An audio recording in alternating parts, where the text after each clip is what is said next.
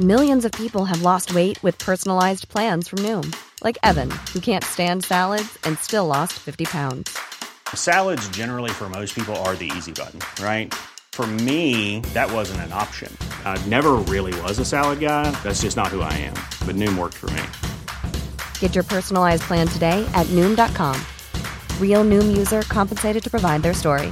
In four weeks, the typical Noom user can expect to lose one to two pounds per week. Individual results may vary. Heraldo Podcast, un lugar para tus oídos. Hoy, en primera plana, Morena quiere convencer al PRI y al PAN de votar a favor de la reforma eléctrica de AMLO. ¿Lo lograrán?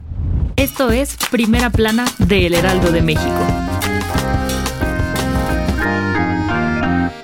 Ante la polémica generada recientemente alrededor de la reforma eléctrica propuesta por el presidente Andrés Manuel López Obrador, los representantes de Morena en la Cámara de Diputados propusieron abrir un debate para escuchar la opinión de todas las partes involucradas. En entrevista exclusiva para el Heraldo de México, el presidente de la Comisión de Energía, Manuel Rodríguez, aseguró que la intención de realizar un foro abierto es convencer a los partidos de oposición y otros líderes del sector que la iniciativa de reforma representa un beneficio para todos los ciudadanos. Cabe recordar que la iniciativa de reforma al mercado eléctrico de AMLO plantea cancelar las concesiones de luz y electricidad a empresas privadas para que el gobierno y la CFE vuelvan a tener el control total de los servicios para garantizar que no aumenten sus precios y evitar una crisis. En este sentido, Manuel Rodríguez espera que haya una discusión e invitó a todos los interesados a hacer un análisis profundo sobre la reforma y definir su postura en torno a ella. También dijo que la decisión de aceptar o rechazar la propuesta únicamente quedará en manos de los diputados y que Morena podría ser clave para alcanzar la mayoría de votos a favor. Sin embargo, no descartó que el PAN y el PRI unan fuerzas para negarla. Con información de Elia Castillo.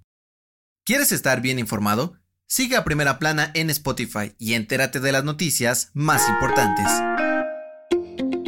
Este miércoles, los 16 alcaldes y alcaldesas electos de la Ciudad de México se reunieron por primera vez de manera presencial con la jefa de gobierno Claudia Sheinbaum en el antiguo Palacio del Ayuntamiento. De acuerdo con los representantes de la Unión de Alcaldes, en esta reunión se tocaron temas importantes, como la instalación del Cabildo de la Ciudad de México y crear gabinetes que ayuden a reforzar tareas de protección civil para garantizar la seguridad de todos los habitantes de la capital. Claudia Sheinbaum aseguró que la reunión fue todo un éxito y es el primer paso para unificar los objetivos de todos los alcaldes y así trabajar de la mano para planificar y ejecutar planes que ayuden a resolver los problemas que hay en cada una de las alcaldías de la Ciudad de México. Con información de Carlos Navarro.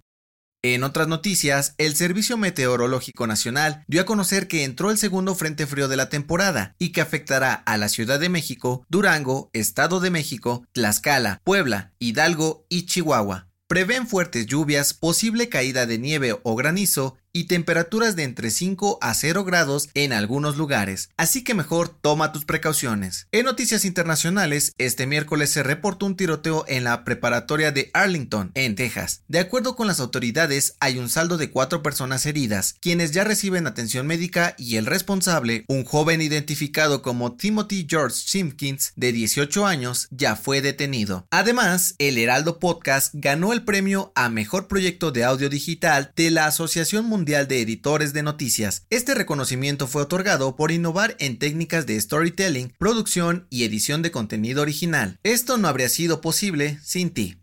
Sí, tú que nos escuchas y nos das tu confianza todos los días para informarte con nosotros. De parte de todos los que hacemos posible Heraldo Podcast, te decimos muchas gracias. El dato que cambiará tu día.